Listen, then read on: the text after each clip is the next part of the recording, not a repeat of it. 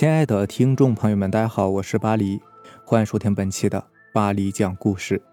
咱们今天晚上要来分享的这篇故事，名字叫做《最后一辆车》。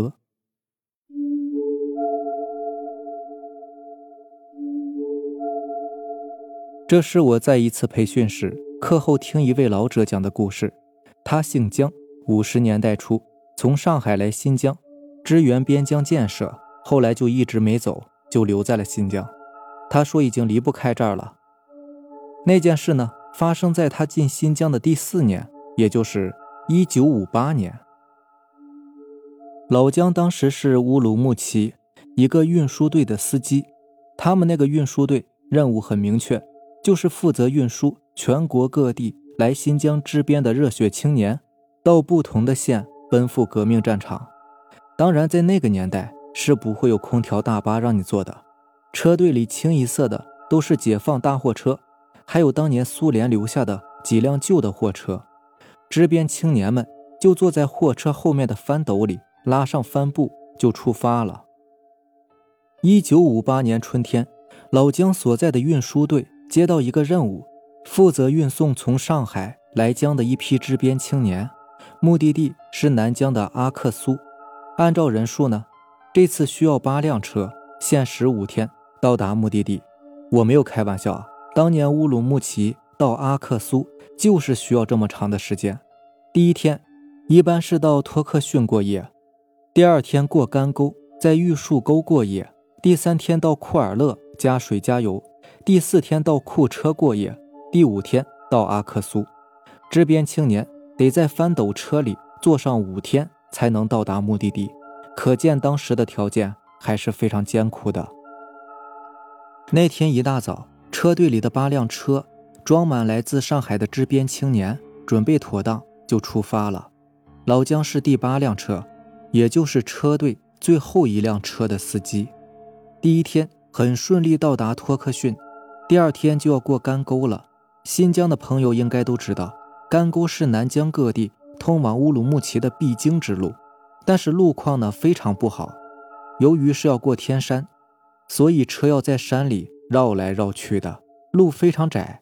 现在好些了，修成了柏油路。从前呢都是土路，车开过去飞沙走石的，能见度非常差。所以干沟对于司机来说确实是一个挑战。老姜当时还年轻，而且是第一次过干沟，有些紧张，紧握方向盘，时刻不敢。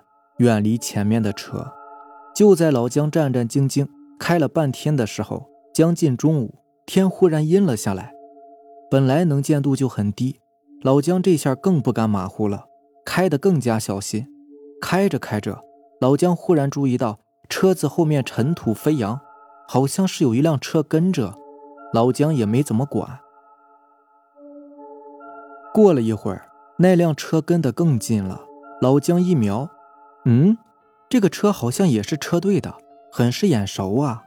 但是能见度太低了，老姜看不见车牌看样子，难道是车队又增加了一辆车吗？老姜心里想着，也没有在意。就这样又开了半个多小时，那辆车一直紧跟着老姜的车，几乎是寸步不离的。但老姜总觉得有些奇怪，车队新增了车。他怎么不知道呢？而且昨天一早那一批人都在原来的八辆车里啊，那后面那辆车里坐的又是谁呢？但是这个念头仅仅闪了一下，老姜也没有多想。现在是开车要紧。大概快要出干沟的时候，老姜注意到后面那辆车向自己左侧移了一下，貌似是要超车。而这时老姜走的路段是干沟最为曲折。危险的路段，老姜心里边暗骂：早不超车，晚不超车，现在路难走了才超。但是也没有办法，超就超吧。老姜把车向右侧让了让。这时，那辆车已经快要赶上老姜的车了。老姜减了减速，忽然，老姜有一种很奇怪的感觉：那个车怎么不鸣笛呢？会开车的人一定知道，在路窄的地方超车。一定是要按喇叭的，示意前面的司机让一让。在干沟这么严酷的路况下，更应该如此呀。但这么大的一辆卡车，超车怎么不鸣笛呢？这时老姜之前奇怪的感觉全都涌了上来。是啊，这个车跟了这么久，从来没有听见它鸣过笛，似乎是连发动机的声音也都没有听见过。以前卡车发动机的声音都是很大的，可是这辆车就这么静静的跟着，这太奇怪了。还没等老姜在想，那个卡车已经跟老姜的车平行了。老姜望了望司机，一个很生疏的面孔，没有任何表情，两眼瞪着前面。老姜见到这张脸，总觉得有一些诡异，但是说不清诡异在哪里。那卡车很快就超过去了，透过车位拉开的帆布，老姜看清了，车里面坐的都是女青年，很年轻的那种。而且看衣服，绝对是大城市来的，但是他们的表情和司机一样，没有任何表情，眼睛也是有一些发直。在超车的全过程中，老姜没有听见任何声音，就好像这车发动机压根没开一样，连轮子的摩擦声老姜也没有听见。车子超过去了，没有向右并道，而是继续向前超，很快。就不见了踪影。老姜当时脑子几乎一片空白，自己也不知道是怎么开出的干沟。傍晚，车队在玉树沟过夜，老姜第一个跳下车，数了一下所有的车辆，还是八辆，一辆也没有多。老姜又问了问前面车的司机，有没有见到一辆拉满女子的卡车超过去，回答全都是否定的。有些司机还笑话老姜。是不是想女人想疯了？老姜又问了坐在自己车后的男青年，回答也是一样的，什么也没有看见。这件事情就这么过去了，但是那辆车却在老姜的头脑里存了一辈子，还有那个司机和年轻女人的一张张奇怪的脸。一九九九年的十二月，老姜就去世了，没有迎来千禧年，同时他也带走了。发生在四十年前的那段古怪经历。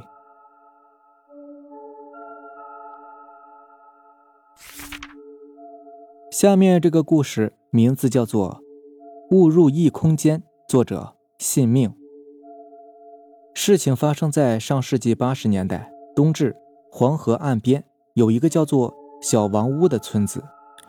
为了让事情更加连贯，我稍稍再多介绍一点背景。我们姐弟四人和广大的中国农村家庭一样，我妈主内，我爸主外。我爸天生呢就是做生意的材料，一生做了无数种生意。八十年代信息闭塞，我爸偶然的机会发现，在皖北买黄牛到黄河北岸的新乡去卖，一头差不多可以赚五十块钱。那时候我的学费才五块五啊！我爸一行四人从皖北。每次买大概十头牛，一路徒步向西北新乡的方向进发，中间路过于东老家，稍作休整。一次往返加上采购、徒步运送、销售，整个流程差不多要两个月的时间。那一年生意出奇的好，一共是贩卖了六次。第五次黄牛交付时，买家王先生没有按时交款，说第六次时一并支付。阳历十二月初，第六次交付时，买家还是没有给钱。这次我爸是真急了，要不到钱的话，就不能继续下一次生意了，也就是我们现在所说的资金链断裂。我爸让其余三个人先回老家，他一个人驻守在花园口北岸黄河岸边的一个小旅馆里，专职要账。我爸前几次去呢，王家人要么是不见他，实在是躲不开的话。反正死猪不怕开水烫，就是说没钱。不得不说呀，我爸还是有点手段的。再后来，就是大包小包的提着礼品去王家，也不说要账，一住就是两三天。时间到了冬至，我们豫东老家的规矩，冬至这一天呢是要上坟的，和农历七月半一样，也算是一个鬼节。冬至下午四点左右，我爸又是大包小包的。从旅店出发了。北方的冬天冷，天又黑得早，黄河大堤一望无际的芦苇荡。我爸借了旅店老板一辆自行车，去的时候时不时要掉一次链子。我爸后来讲，每次下来装链子，总感觉背后不远处有人跟踪着他。到了王家，酒过三巡，王家老婆碍于面子，实在是不忍心一个债主还要经常给自己家送礼，就说：“老王，你欠人家多少钱，赶紧给人家吧，别再让人家跑了。”这次还是挺顺利的，老王果断将两千二百八十元现金交给了我爸。夜已经很深了，我爸这次决定不住在王家，带着现金赶回旅店。刚出小王屋村，背后有人的那种感觉比来的时候更加强烈了。我爸在黄河大堤上点了一根烟，停留了一分钟的样子，抽了这根烟，就要一口气赶回去了。这次骑上车，自行车竟然很争气，不掉链子了。我爸是越骑越快，心里有一万个疑惑，真的，为什么自行车链子一次也不掉了？来的时候可是掉了不下五十次啊！他也顾不上这些了，现在身上的钱最重要。若是被抢了，那就完蛋了。我爸是越骑越快，不知道什么时候发现自己好像走错了，似乎已经不再是来时的路。但是他没有时间多想，只能向前继续骑着。隐隐约约的，路边出现了好多人，穿着古装。都在忙着自己的事情，仿佛完全看不见我爸这个现代人。越是有人，我爸心里面越是打鼓。再往前，有人在结婚办喜事儿，还有人骑着高头大马，还有卖水煎包的，似乎是一个古代的集市。我爸后来说，他当时真的怕极了，只是飞速的蹬着自行车，那些人也没有阻挡他，似乎是并没有发现他。我爸看到了一队人马，他从队伍的尾部一点点接近，经过远去。那是一支送葬的队伍，延绵有两百多米。队伍的最后有约一百人，身着白色的孝衣，手持哭丧棒。再往前呢，就是真人大小的纸马纸人。再往前就是红漆棺材，至少有十六个人抬着。这支送葬队伍一水的古装。我爸说，他当时觉得自己身上的棉衣都已经渗出汗来了。他急速地蹬着自行车，最后送葬队伍的声音越来越远，直至消失。接着，我爸远远地听到了几声狗叫，再然后就是两岸青山相对出，黄河大堤又渐渐地明朗了。左手边古老的黄河水还在静静地流淌着。最后，终于看到了一个现代的集镇，好像是叫舞会。我爸在一家旅馆门口停下来一问，已经是到了焦作温县境内。也就是说，我爸已经骑着自行车，早就过了自己住的小旅店。那一支烟后已经飞奔了六十多公里。此时，我爸汗水已经湿透了棉衣，他决定当晚就住在那家小旅店里。第二天白天。我爸骑上自行车，一路向东返回之前的旅店。路上，自行车链子又不知掉了多少次。好了，以上就是咱们今天晚上要分享的故事了。如果喜欢咱们的节目呢，就点个订阅吧。如果你也有比较精彩的故事想分享给大家呢，可以关注我的微博“巴黎讲故事”，然后将你的故事发给我就可以了。行，那让咱们。明天见，拜拜，晚安。